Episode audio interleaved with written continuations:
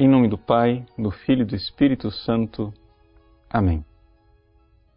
Meus queridos irmãos e irmãs, no Evangelho de hoje Jesus começa a falar do Paráclito, o Espírito Santo. E é exatamente aqui os nossos olhos se voltam agora para essa realidade que depois, a partir da ascensão de Jesus, vai ser mesmo essa, esse movimento de preparação para a grande festa de Pentecostes. Mas o que significa a palavra Paráclito? Bom, na realidade, se nós quisermos realmente entender o que é esse título do Espírito Santo, Paráclito, nós precisamos, para interpretá-lo, olhar para os textos bíblicos. Houve várias tentativas de interpretação desse termo a partir da etimologia, que coloca que o Espírito Santo é consolador, porque parakalein em grego quer dizer consolador, ou através do uso jurídico desta palavra no mundo forense grego-romano, que é o advogado. São todas tentativas que fazem com que as pessoas se degradiem e os vários estudiosos fiquem lutando entre si para saber, afinal das contas, Paráclito é advogado ou Paráclito é consolador. E existem duas facções irreconciliáveis. Na verdade, para a gente resolver esta questão, nós temos que entender o seguinte: o autor bíblico está usando uma palavra que está tirando de lá do mundo, mas não é no mundo que nós vamos encontrar o conteúdo dessa realidade. É no próprio texto do Evangelho. Então, se nós quisermos saber qual é a função, o que é que um paráclito faz, nós temos que olhar para aquilo que Jesus promete. Então, olhando para o texto bíblico, nós vemos que as duas realidades, tanto de advogado como de consolador estão lá presentes. Veja no Evangelho de hoje, por exemplo, Jesus está aqui num clima de despedida.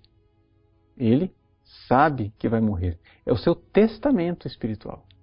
Ora, nós iremos ver ao longo dos evangelhos que virão durante a semana que o clima é de tristeza. Os discípulos vão perder Jesus. E ali é, Jesus até então era a consolação deles, era o consolador, era o paráclito deles. Ele diz: enviarei um outro paráclito.